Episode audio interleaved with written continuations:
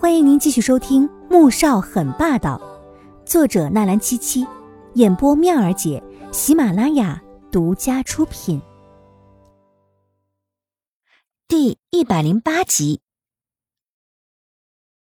哼，受伤，这跟我有什么关系啊？要是这里所有员工都像你这样找各种借口为不来上班做理由，那这个部门还要不要运转了？苏俊阳十分的不耐烦。他觉得季如锦的心机太重了，明明能用总裁夫人的身份来压他，却还是要装出委屈的姿态在这里辩解，让他感到分外的膈应。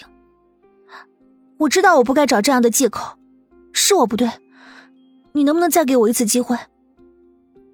季如锦从没把自己当过穆萧寒的妻子，甚至以为这次来实习完全是因为学校那边导师的推荐才能进来的。所以，为了不令徐老失望，他又低声下气的祈求。可越是这样，越是让苏俊阳反感、厌恶。够了，别给我装可怜，我不是。他烦躁的吼起来，末了，到嘴边的话却又顿住了。他神情冷厉的指着季如锦警告：“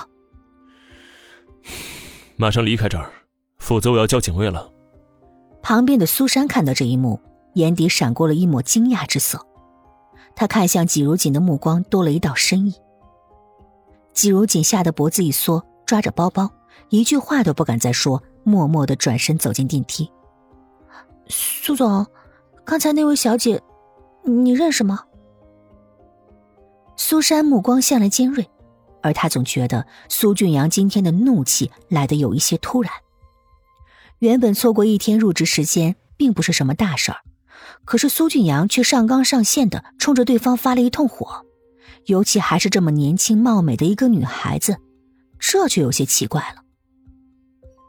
从墓室出来，季如锦有些难过，他知道苏俊阳是把他看成了穆萧寒和他姐姐之间的第三者，认为是他抢走了穆萧寒，可他真的是逼不得已啊。然而这话，谁都不能说。满肚子的委屈也只能自己一个人憋着受着。回到穆家，季如锦直接上了二楼，打开电脑开始找工作。可是转了一天也没有看到和他专业对口的工作，就算是有的，也是要招有经验的设计师，而非他这种在校实习生。对着电脑看了半天，头又开始隐隐的疼起来。他合上笔记本，靠在椅背上休息。前两天，他就记得那天被打伤的事儿，当时心情十分的复杂。穆萧寒最近的改变，是因为那天自己奋不顾身挡了那一棍的原因吧？想到这儿，他心里莫名的不舒服。至于为什么会有这种感觉，他自己也没有去细想。穆氏五十八楼总裁办公室里，穆萧寒叫来了易灵，把中午的预约推掉。去给我订小厨时代的包厢，让老板炖一盅补脑的汤。我要带阿锦去吃中午饭。穆萧寒接到穆子饶的电话报告，季如锦的伤已经没什么大碍了。想到他今天应该会去建筑部上班的吧，打算替他庆祝一下。依林接了电话，立即去办了。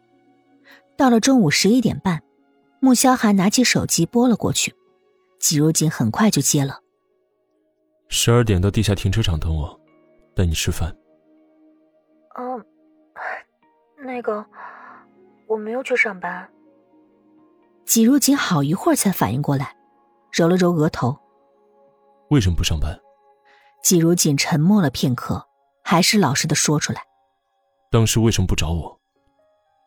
找你？我为什么要找你啊？季如锦是压根就没有想过要找他，因为他从来都没有觉得自己的身份能够让穆萧寒为他破例，更别说苏俊阳还是他心爱女人的弟弟，自己何苦要自取其辱？而他的一句“为什么要找你”，让穆萧寒气得差点砸掉了手机。你是我妻子，我是你丈夫，遇到这种事情你不该找我吗？他告诉自己，是因为季如锦被棍子砸傻了。所以他才不跟他计较，于是继续耐着性子问：“可我们的婚姻是假的，我现在要是到处跟别人说我是你的妻子，以后你真正的妻子怎么办呢？我也不想招人恨。季如锦还是将心里的委屈说出来，完全不知道电话那头的男人脸色已经难看到了极点。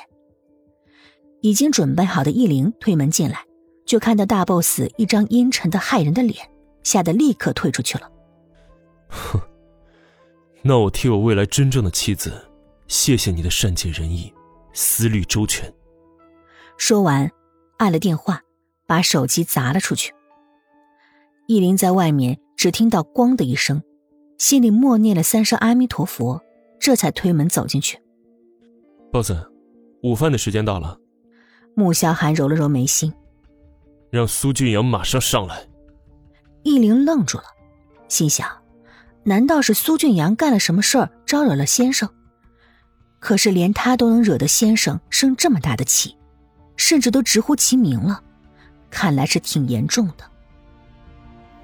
本集播讲完毕，更多精彩内容，喜马拉雅搜索“妙儿姐”，等你哟。